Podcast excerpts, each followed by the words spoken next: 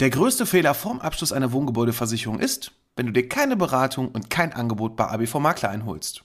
Wenn du allerdings doch selbst aktiv werden möchtest und nun die elf besten Tipps erfahren möchtest, dann solltest du unbedingt dranbleiben. Bei Absicherung braucht Vertrauen, dein Versicherungspodcast von ABV Makler. Absicherung braucht Vertrauen. Dein Versicherungspodcast von ABV Makler. Hallo und herzlich willkommen bei Absicherung braucht Vertrauen, dein Versicherungspodcast von ABV Makler. Ich bin der Alex, Versicherungsmakler aus Kamp-Lindfort vom wunderschönen Niederrhein und ich freue mich, dass du heute bei meiner 55. Folge dabei bist. Es ist schon immer wieder spannend, was ich so erlebe und auch in dieser Woche hatte ich wieder zwei Kunden bei mir, die sich zum Thema Wohngebäudeversicherung bei mir beraten lassen haben und was soll ich sagen, es sind immer die gleichen Fehler. Das ist für mich einfach unfassbar und ich kann es auch wirklich nicht verstehen, dass viele Beraterkollegen da draußen Gott sei Dank nicht alle, aber doch viele, immer wieder die gleichen Fehler in der Beratung machen, dass irgendwelche Tarife angeboten werden, wo irgendwas fehlt. Und damit du nicht genau die gleichen Fehler machst, möchte ich dir heute meine elf besten Tipps zum Thema Wohngebäudeversicherung verraten. Denn mir ist es unheimlich wichtig, dass nicht jedes Mal immer wieder die gleichen Fehler passieren. Und ich kann es auch einfach nicht verstehen, denn eigentlich müsste man meinen, in 20 Jahren Vertrieb und Beratung und Versicherungswesen müsste eigentlich viel passiert sein. Und es gibt ja immer mehr Regularien und immer mehr Vorschriften auch für uns Makler oder auch für Versicherungsvertreter, wie so eine Beratung auszusehen hat, wie man ja eine sogenannte Risikoanalyse schon alleine durchführt. Und da kommen wir schon direkt zum ersten Tipp. Das, was ich am allermeisten direkt auf den ersten Blick sehe, ist, dass einfach dein Haus falsch versichert ist. Dass du falsche Angaben gemacht hast beim Antrag, dass du eine falsche Quadratmeter Wohnfläche angegeben hast. Und wenn du hier schon den ersten Fehler hast und die Versicherungssumme ist nicht richtig ermittelt, die Quadratmeter sind nicht richtig angegeben, dann hast du schon ein riesengroßes Problem im Schadensfall. Ich nenne dir mal ein kleines Beispiel und das geht schon in den Richtung Unterversicherungsverzicht, sofern du das schon mal gehört hast. Der Unterversicherungsverzicht bedeutet, dass ein Versicherer im Schadensfall nachher nicht auf die Idee kommt, ich prüfe das Ganze jetzt mal und ja, wir haben gesehen, dass hier zu wenig versichert wurde, also bekommst du leider nicht das, was dir eigentlich zustehen würde im Schadensfall, sondern wir würden hier Sachen abziehen. Ich nenne mal ein kurzes Beispiel. Du hättest ein Haus im Wert von 500.000 Euro, hast aber nur 250.000 Euro versichert. Ich versuche es jetzt einfach nur mal ganz einfach zu erklären. Das heißt also, du hast 50 Prozent zu wenig versichert.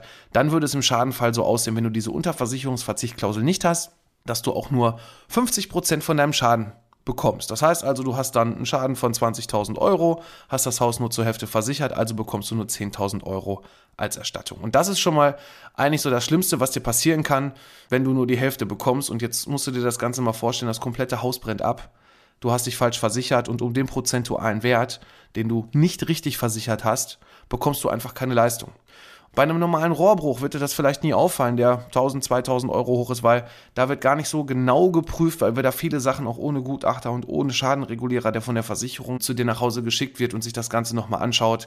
Das bekommen wir mit unserer Schadensmeldung hin. Wir von ABV Makler machen da eine entsprechende Dokumentation und von daher läuft das auch so durch. Aber sobald du Großschäden hast und du dann nachher noch auf einer viel größeren Summe sitzen bleiben solltest, ja, was bleibt dir dann über? Entweder du nimmst einen Kredit auf, damit du das Haus wieder entsprechend reparieren kannst oder auch neu aufbauen kannst. Oder aber du hast einen nicht ganz unerheblichen wirtschaftlichen Schaden und musst vielleicht aus dem Haus ausziehen, Notverkauf machen und kriegst dann ja vielleicht auch nur noch einen Bruchteil von den Restwerten, die da so übergeblieben sind.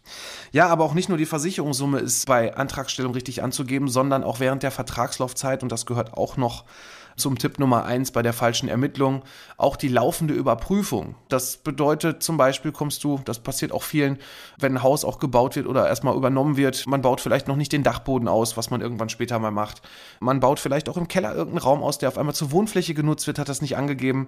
Das kann auch Gebäudezubehör sein. Du hast irgendwie eine Gartenhütte dazu gebaut oder eine Garage, wo vorher ein Carport stand. Also alle Veränderungen, die du auch während der Vertragslaufzeit hast, sollte für dich immer auch ein Ansporn sein, auch deinen Versicherungsvermittler anzurufen, mit dem darüber zu sprechen, ob es vielleicht sogar schon beitragsfrei versichert ist, wie zum Beispiel eine Gartenhütte hast du sehr oft schon so mit dabei. Bis zu gewissen Größen brauchst du die gar nicht speziell angeben. Aber gerade wenn es ein Ausbau ist von einem Dachgeschoss oder aber auch von einem Kellerraum, wo zusätzliche Wohnfläche dazukommt, dann ist das schon wichtig, dass du das definitiv auch während der Vertragslaufzeit angibst und nachher nicht auf einem Teil deines Schadens sitzen bleibst. Kommen wir zu Tipp Nummer zwei. Beim Tipp Nummer zwei erlebe ich sehr oft, ach, ich brauche das gar nicht. Das ist die Elementarschadenversicherung. Ich verstehe einfach nicht, wie auch viele Vermittler gar nicht darauf eingehen. Und so war es auch bei den Kunden diese Woche. Die hatten Ein Grundschutztarif, da komme ich gleich nochmal so ein bisschen drauf auf so ein paar Punkte, aber auch die Elementarschadenversicherung war nicht eingeschlossen. Jetzt wirst du vielleicht überlegen, gut, Elementar, was bedeutet das eigentlich? Wenn man dir das Wort Naturgewalten dann irgendwo sagt, dann kommt immer so als erstes, ja gut, Sturm hätte ich ja schon gern mitversichert. Ja, Sturm ist eigentlich schon in den Grundgefahren versichert. Das heißt also, wenn du so einen Vertrag abschließt, die Bereiche Feuer, Leitungswasser, Sturm, Hagel sind in der Regel immer versichert. Es gibt noch alte Policen, wo man so diese einzelnen Sachen noch einzeln abschließen konnte, aber eigentlich in fast allen Tarifen die heute auf dem Markt sind, gerade auch im Bereich Wohngebäude, sind die standardmäßig immer mit dabei. Das heißt also privat genutzte Gebäude. Wenn du bei gewerblichen Gebäuden bist, dann kann es schon sein, dass da das ein oder andere auch noch bei dem einen oder anderen Versicherer einzeln abgeschlossen werden kann. Aber eigentlich ist es ein, immer in diesem Teil verbunden. Deswegen heißt das Ganze auch verbundene Gebäudeversicherung. Bei der Elementarschadenversicherung kommen dann noch so ein paar andere Sachen dazu, zum Beispiel Schneedruck. Das heißt also, wenn auf deinem Dach ganz viel Schnee liegt und das Haus zusammenstürzt. Solche Sachen gehören da sogar auch zu. Wobei man natürlich hier bei uns ein bisschen sagen muss, ja, ab und zu haben wir ein bisschen so ein paar Schneephasen, aber Schnee kommt ja Gott sei Dank hier zumindest bei uns in Kamp Lindfort am Niederrhein weniger vor. Wobei es auch schon mal das ein oder andere Mal etwas heftiger geworden ist, aber Gut, das sollte man nicht ganz außer Acht lassen. Viel wichtiger ist hier auch der Bereich Erdbeben. Wir hatten 1992, da kann ich mich ganz gut dran erinnern, auch mal ein Erdbeben, da war ich zwölf, tatsächlich ist da mein Gameboy, ich weiß es noch damals, von einem Tisch gefallen und es war das Display kaputt. Also das war schon sehr, sehr traurig für mich, da kann ich mich gut dran erinnern, scheinbar auch ein sehr einschneidendes Erlebnis. Aber gut, ein Erdbeben kommt oder kann natürlich auch vorkommen, alle paar Jahrzehnte hier auch bei uns am Niederrhein. Was viel wichtiger ist, das ist der Rückstau und auch der Starkregen. Und das wird sehr oft vergessen. Es gibt Versicherer, die haben so eine Klausel, wo dann drin steht, ja, Starkregen plus. Das ist zum Beispiel bei dem Versicherer Provinzial so, wo man das als Paket einschließen kann. Mir ist das Ganze noch nicht so ganz erschlossen, warum die dafür ein Einzelpaket machen. Andere Elementarschadenbereiche muss man dann nochmal einzeln versichern. Und so wie der Markt es hergibt, ist bei dieser Starkregen Plus Geschichte der Beitrag teilweise so hoch, dass ich woanders eine komplette Elementarschadenversicherung reinbekomme.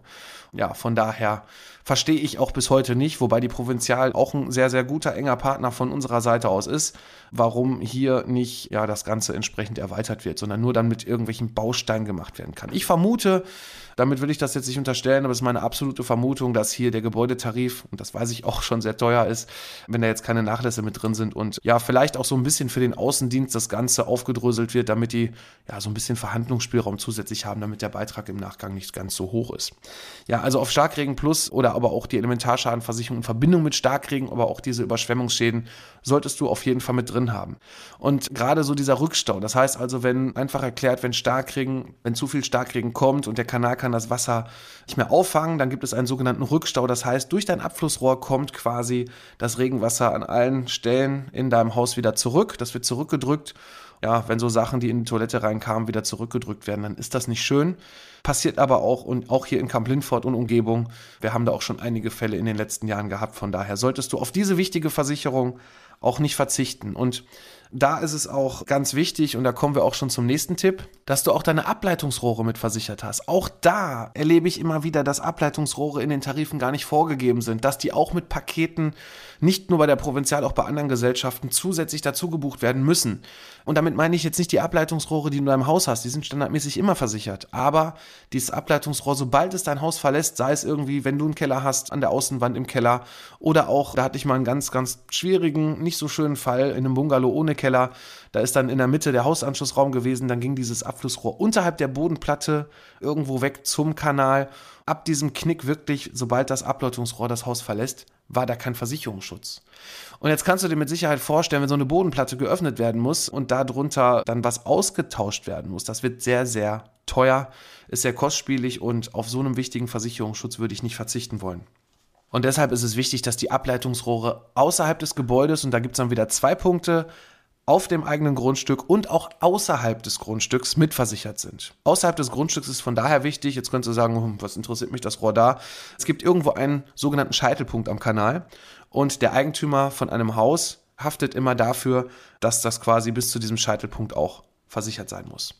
Und wenn wir hier nochmal ganz kurz zurückgehen zum Tipp Nummer zwei mit Elementar und das Wasser zurückgedrückt wird, genauso.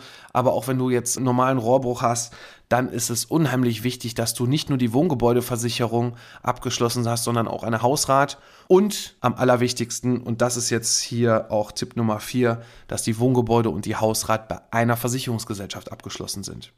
Denn es gibt nichts lästigeres und nervigeres, wenn du in deinem eigenen Haus wohnst und deine Hausratversicherung woanders abgeschlossen hast, dass du dann im Schadensfall mit zwei Versicherern korrespondieren musst, dass du bei zwei Versicherern eine Schadensmeldung einreichen musst und, was noch viel schlimmer ist, dass sogenannte versicherte Kosten dann von zwei Versicherern geprüft werden müssen. Ich nenne mal ein ganz kurzes Beispiel. Du hast ein Rohrbuch in der Küche und jetzt muss die Küche abgebaut werden. Dann geht's schon los. Wozu gehört die Küche? Gehört die jetzt zu Hausrat oder gehört die vielleicht sogar zur Wohngebäudeversicherung? Denn so eine Küche, gerade wenn die maßgeschneidert ist, jetzt könntest du sagen, okay, Küchen sind immer maßgeschneidert, aber wenn die jetzt wirklich speziell von einem Schreiner angefertigt wurden, die quasi genau passend für das Haus sind, die du auf gar keinen Fall mitnehmen kannst und woanders wieder zusammenbauen könntest, dann ist diese Küche zu Wohngebäude und dann bezahlt auch hier die Wohngebäudeversicherung die entsprechenden Kosten für den Abbau und den Aufbau wieder der Küche.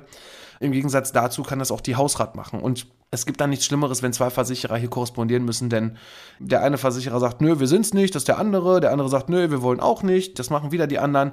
Dann kann da schon mal sehr schnell Zeit ins Land gehen und das ist dann Zeit, wo du dann auf deinem Schaden ja nicht sitzen bleibst, aber dann halt entsprechende Zeit mit einplanen musst, bis du das Ganze wieder nutzen kannst, bis es alles wieder hergestellt wird und das ist sehr nervig.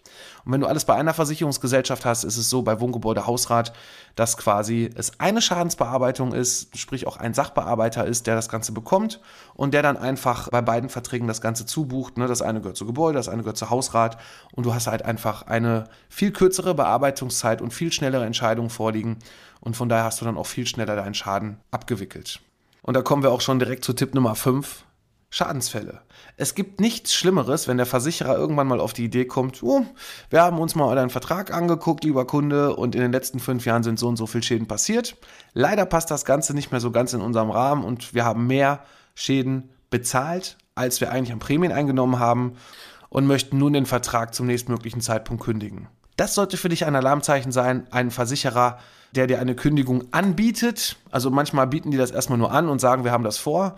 Oder aber die schicken dir direkt die Kündigung raus. Dann solltest du auf jeden Fall hingehen und mit dem Versicherer verhandeln und gucken, dass du deine Kündigung aussprichst, dass sie das so akzeptieren, dass du gekündigt hast. Denn das ist für die Verhandlung beim nächsten Versicherer vielleicht auch ein sehr wichtiger Tipp, dass du dann ja auch eine viel kleinere Auswahl hast. Es gibt Versicherer, die sagen, sobald ein Versicherer gekündigt hat, ein anderer prüfen wir das Ganze nicht, beschäftigen wir uns nicht damit. Und wenn du halt selber gekündigt hast, auch wenn die Versicherer das natürlich wissen, dass so das Ganze auch gehandhabt wird, aber dann hast du einfach viel mehr Möglichkeiten, einen neuen Versicherer zu finden. Oder aber auch du gehst hin und sprichst mit dem Versicherer und guckst, ob du vielleicht, weil du, ich nenne mal ein Beispiel, drei Leitungswasserschäden in den letzten fünf Jahren hattest, dass man dann vielleicht eine kleine Selbstbeteiligung einbaut. Ne, das ist auch möglich. Kommt immer so ein bisschen auch auf den Versicherer an, ob er da mitspielt. Aber das sind dann auch so Punkte, die wir für dich erledigen. Das heißt also, auch wir verhandeln dann mit den Versicherern. Wir wenden die Kündigung von seitens des Versicherers ab, verhandeln mit dem Versicherer nach, ob eine Selbstbeteiligung reinkommt oder aber gucken direkt auf dem Markt, welche Alternativen es hier für dich gibt. Und da kommen wir auch schon zu unserem nächsten Tipp, nämlich Tipp Nummer 6. Das wird leider sehr oft persönlich genommen, habe ich das Gefühl. Dabei ist es gar nicht so schlimm, nämlich steigende Beiträge. Viele denken, jedes Jahr wird die Versicherung teurer und jetzt wollen sie schon wieder mehr Geld haben. Und dann kommen dann zwischendurch die Fragen, ich habe hier mal so meine letzten Beitragsrechnungen mal nebeneinander gelegt und habe gesehen, jedes Jahr wird das ja immer teurer. Wir müssen mal eine andere Wohngebäudeversicherung raussuchen. Aber stopp. Es gibt ein Tarifdetail, das ist im Bedingungswerk und auch bei der Kalkulation der Prämie verankert. Nämlich, das nennt sich ja auch eigentlich das ganze dynamische Wohngebäudeversicherung. Das heißt also auch dynamisch passt sich der Beitrag an. Und jetzt ist das eigentlich ganz einfach zu erklären wenn du eine Gebäudeversicherung vor zehn Jahren abgeschlossen hast und das Haus hatte da einen Wert von, ich sag jetzt mal irgendeine Zahl, 350.000 Euro, ja, dann kannst du heute zehn Jahre später das Haus ja nicht wieder für diese 350.000 Euro bauen, wenn das Ganze zum Beispiel abbrennt und total beschädigt ist.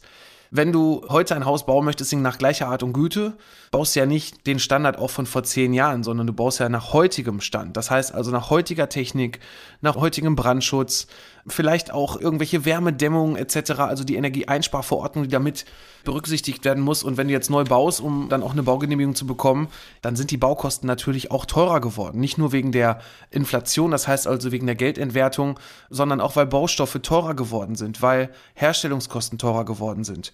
Deshalb ist es unheimlich wichtig, dass auch jedes Jahr sich die Gebäudeversicherung, also nicht nur vom Beitrag her anpasst, sondern der Wert deines Gebäudes, weil er auch jedes Jahr höher wird, passt sich gleichzeitig mit an. Und deshalb ist es umso wichtiger, dass auch hier eine Beitragsanpassung und eine Summenanpassung jedes Jahr erfolgt. Und wenn du bis jetzt so alle Tipps verfolgt hast, dann ist es natürlich gut, wenn du deine Versicherungssumme auch richtig ermittelt hast, wenn du eine Elementarschadenversicherung mit drin hast, auf Ableitungsrohre etc. geachtet hast. Aber da gibt es dann noch eine kleine Schweinerei, nenne ich sie mal, die so ein Versicherer schon mal einbauen kann, nämlich der nächste Tipp Nummer 7, die sogenannte grobe Fahrlässigkeit nicht beachten. Das bedeutet, wenn du einen Tarif nimmst, der gerade wie auch bei den beiden Kunden, mit denen ich die Woche zusammensaß, da bei der groben Fahrlässigkeit nur eine kleine feste Summe drin steht, zum Beispiel stand da jetzt in dem Fall 50.000 Euro drin und du hast jetzt einen Schadensfall mit verursacht aufgrund von grober Fahrlässigkeit, dann hast du erstmal die ersten 50.000, die zwar voll bezahlt werden, aber danach, alles was darüber hinaus ist, da kann der Versicherer Kürzung vornehmen. Und nehmen wir mal ein Beispiel, du hast vergessen, irgendwie eine Kerze auszumachen oder hast eine Kerze unbeaufsichtigt gelassen und jetzt brennt dein Haus ab und das brennt wirklich komplett ab und der Versicherer stellt fest, ja, das ist aber grob fahrlässig passiert, du wusstest, dir war bewusst, lieber Kunde, dass du da die Kerze an hast, hast du vergessen auszumachen und wir haben halt das Recht, in unseren Klauseln das Ganze zu prüfen und kürzen jetzt diesen Schadensfall. Deshalb sollte auch gerade bei der groben Fahrlässigkeit ganz klar drinstehen, wir verzichten auf eine Prüfung der groben Fahrlässigkeit. Und da kommen wir auch schon direkt Nochmal ein Tipp weiter zu Tipp Nummer 8. Das eine ist die grobe Fahrlässigkeit, was du außer Acht lassen kannst, aber es gibt dann noch die sogenannte grobe Fahrlässigkeit aufgrund von Obliegenheitsverletzungen. Und jetzt ist es ein bisschen trocken, das Wort, oh Gott, Obliegenheitsverletzung. Was möchte der jetzt mir damit sagen? Obliegenheitsverletzung bedeuten, du hast auch während der Vertragslaufzeit gewisse Pflichten, Umstände anzuzeigen, die irgendeine Gefahrerhöhung mit sich bringen. Zum Beispiel, du machst die Fassade vom Haus neu, es muss gestrichen werden, du hast ein Gerüst dran gestellt, das musst du melden, sowohl bei der Wohngebäude als auch bei der Hausratversicherung, weil dann natürlich auch eine höhere Einbruchgefahr da ist. Aber eine Obliegenheitsverletzung ist zum Beispiel auch, das habe ich jetzt hier auch bei den beiden Kunden erlebt, die haben sich ein Haus gekauft, das war eine gebrauchte Immobilie, bauen die jetzt schon seit über einem Jahr um, haben die Gebäudeversicherung übernommen und eine Gebäudeversicherung standardmäßig ist eine Verpflichtung, nämlich es muss ständig bewohnt sein. Es gibt natürlich die Tage, wenn du im Urlaub bist, wo es da nicht bewohnt sein muss, aber es muss in einem gewissen Zeitraum immer jemand da sein, nach dem Rechten sehen, beziehungsweise muss es halt ständig bewohnt sein, weil sonst gibt es dafür andere Tarife, weil es ein höheres Risiko ist, zum Beispiel auch wenn Rohrbrüche passieren und es ist jetzt keiner im Haus, kannst du dir ja vorstellen, wenn das Wasser dann da ein paar Tage läuft, bis jemand nach dem Rechten sieht, dann ist der Schaden natürlich viel größer. Und deshalb ist es auch hier wichtig, dass die Obliegenheitsverletzung, also grobe Fahrlässigkeit aufgrund von Obliegenheitsverletzung mitversichert sind. Nämlich hier kann der Versicherer dir dann keinen Strick draus drehen und dir nachher sagen, oh, du hast vergessen, das Gerüst zu melden, wir zahlen jetzt nicht oder wir zahlen nur anteilig nicht. Oder auch in diesem Fall, dass das Haus erstmal umgebaut wird, ist es nicht bewohnt, dass du halt auch den Leerstand anzeigst. Und wenn du das nicht machst, dann hast du keinen Versicherungsschutz. Dann kann der Versicherer Leistung kürzen. Und so ein Haus, da kommen natürlich schon schnell ein paar Tausende von Euros zusammen. Wenn du dann keinen Versicherungsschutz hast und dann auf diese Klausel verzichtet hast oder aber auch einfach unwissentlich da irgendwas vergessen hast mit anzuzeigen, dann sieht es im Schadenfall leider sehr schlecht aus. Aber dann heißt es leider auch sehr oft von seitens des Kunden, ja gut, da hat der Versicherer wieder irgendwas in seinem Kleingedruckten reingeschrieben, was ich wieder nicht wusste. Richtig, du kannst auch nicht alles wissen, aber dafür ist es umso wichtiger, dass du hier einen Ansprechpartner hast, mit dem du im Vorfeld vernünftig drüber sprechen kannst, indem du auch diesen Podcast hier, diese Tipps mitnimmst und dir dann auch solche Leistungskürzungen nicht passieren. Und wenn wir nochmal kurz auf das Thema Feuer zurückgehen, also nicht nur die Kerze, sondern auch ein Kamin, dann komme ich schon zu Punkt Nummer 9, was ich auch wirklich sehr oft in den Policen vermisse. Leute haben einen Kamin zu Hause, achten nicht darauf, weil sie es auch nicht wissen. Ich mache dir da auch gar keinen Vorwurf bei den ganzen Tipps, die ich hier so habe. Das kannst du alles gar nicht wissen. Aber es gibt dann noch so einen Bereich, der nennt sich Senkschäden. Und Senkschäden bedeutet, wenn ein Feuer ist erstmal im Bedingungswerk so ausgelegt, dass wir einen offenen Brandherd haben müssen. Das heißt also, wir müssen eine offene Flamme haben. Und wenn du jetzt nur irgendwas hast, was glimmt, ne, das heißt also wie zum Beispiel beim Ofen, wenn da irgendwie nur Glut ist und dadurch irgendwas am Gebäude beschädigt und es keine offene Flamme augenscheinlich gab, dann gibt es ganz viele Bedingungen da draußen in Deutschland, die haben dann nur eine Begrenzung bei Senkschäden drin. Dann steht da zum Beispiel, in der Hausrat habe ich mal gesehen, 500 Euro oder in der Wohngebäude dann, ja, wir zahlen Senkschäden 5000 Euro, ist ja ganz nett, aber 5000 Euro, wenn irgendwas angesenkt ist, wenn irgendwas saniert werden muss, kannst du dir vielleicht auch vorstellen, dass diese Klausel schon etwas zu gering ist und du hier auf vernünftigen Versicherungsschutz achten solltest, gerade als Kaminbesitzer, dass hier auch die Summen höher, wenn nicht sogar am besten drin steht, bis zur Versicherungssumme. Daran kannst du übrigens auch immer gute Versicherungstarife auch vergleichen. Manche Versicherer haben ja wirklich drei oder fünf verschiedene Tarifwerke, auch für eine Wohngebäudeversicherung. Man muss nicht immer den Premium Plus Topschutz mit, ich weiß nicht, allen möglichen Zusatzbausteinen nehmen. Es soll natürlich schon dazu passen, aber es gibt halt hier wichtige Punkte und daran kannst du es halt erkennen, wie wir gerade mit der groben Fahrlässigkeit schon kurz besprochen haben, dass die mindestens die normale grobe Fahrlässigkeit bis zur vollen Versicherungssumme ohne Einschränkung versichert ist oder aber auch die Senkschäden hier höher versichert sind als 5000 Euro. Und darum geht es dann auch schon im nächsten Tipp, nämlich Tipp Nummer 10, die ganzen versicherten Kosten. Auch hier gibt es sehr oft Begrenzungen. Ne? Da gibt es zum Beispiel so Begriffe wie Dekontamination von Erdreich oder Aufräumkosten für Bäume, Unterbringungskosten im versicherten Schadenfall. Aufräumung, Abbruch, Bewegungs- und Schutzkosten. Das sind alles so Begrifflichkeiten. Da kannst du vielleicht erstmal ja, vielleicht gar nicht viel mit anfangen. Bei Aufräumposten für Bäume würde ich noch sagen, gut, wenn du jetzt nur eine Hecke da stehen hast und jetzt keine Riesenbäume, weil du vielleicht noch gar nicht so lange gebaut hast und den Garten erst nur angelegt hast, dann ist das alles zumindest in dem Punkt noch nicht so wild. Wenn du allerdings nachher nach einem Sturm dann irgendwelche Bäume entsorgen lassen musst und musst dann die ganzen Kosten selber bezahlen, dann ist das schon sehr ärgerlich. Vor allem sind die Tarife auch nicht wirklich viel teurer, die vernünftigen Versicherungsschutz bieten. Ganz im Gegenteil. Meistens sind sie sogar noch günstiger als das, was so der normale Markt hergibt, auch das, was du normal so im Internet finden kannst und da erleben wir halt auch sehr oft mit unseren Konzepten. Unsere Konzepte, die wir haben, wir haben zum Beispiel eine Sondervereinbarung mit einem Verbund. Die Konzepte gibt es überhaupt gar nicht in keinem Vergleichsrechner, egal ob Check24, Refox und wie sie alle heißen, oder aber auch teilweise bei den gleichen Versicherungsgesellschaften. Nämlich hier haben wir eigene ausgehandelte Konzepte, die wir auch gemeinsam, zum Beispiel in einem Verbund, da sind wir rund 500 Makler, die wir gemeinsam jedes Jahr auch überprüfen lassen, beziehungsweise auch hier Sachen wieder neu einschließen lassen die vielleicht so der Markt noch gar nicht hergibt. Und das Schöne ist, auch hier bei diesen Konzepten, das gilt direkt für alle, die versichert sind. Das heißt also, auch hier hast du gar nicht dieses lästige, oh, alle zwei Jahre muss ich jetzt mich jetzt schon wieder zwingend mit meinem Versicherungsvertreter zusammensetzen, weil er mir wieder einen neuen Tarif aufs Auge drücken will. Ja, dann sagt er, hier, das ist besser, wir müssen das umstellen und du bekommst wieder einen neuen Dreijahresvertrag aufs Auge gedrückt. Bei uns gibt es nur Jahresverträge, die sich jedes Jahr stillschweigend verlängern wenn du nicht vorher mit einer dreimonatigen Frist kündigst. Ansonsten laufen die einfach weiter. Und sollten Leistungsverbesserungen da sein, gelten die automatisch auch schon für deinen Vertrag. Das heißt also, von der Handhabe her ist das dann auch ziemlich einfach. Also unterschätze die versicherten Kosten nicht. Da steckt manchmal wirklich der Teufel im Detail, wie man so schön sagt, und du dann in einem Schadensfall nachher irgendwelche Nebenkosten, wo du gar nicht so mit gerechnet hast, wenn du die nachher selber bezahlen musst, weil die halt einfach nicht in ausreichender Höhe sind. Deshalb komm zu uns in die Beratung, beziehungsweise wenn du selber die Tarife vergleichst, achte auf die Punkte. Je mehr da steht, dass irgendwas bis zur Versicherungssumme drin steht, dann bist du, ich sag's mal vorsichtig, schon mal auf einer sichereren Seite im Vergleich zu denen, die einfach nur auf den Preis gucken und dann den günstigsten oder den billigsten Tarif abschließen und dann nicht auf diese entsprechenden Leistungen achten. Tipp Nummer 11 hier, der eigentlich noch wichtigste Punkt, den du beachten solltest, den ich dir gerne hier mit auf den Weg gebe, den Fehler, den du nie begehen solltest, nämlich die Abwicklung im Schadensfall. Und das ist somit das Herzstück, was auch wir von ABV Makler dir bieten. Also jeder, der bei uns Kunde ist, bekommt von uns das volle Paket. Das heißt also, wir verhandeln mit dem Versicherer, wir sprechen mit dir, mit dem Handwerker, wir schreiben die Schadensmeldung, helfen bei Schadensmeldungen und verhandeln auch mit dem Versicherer nach, wenn die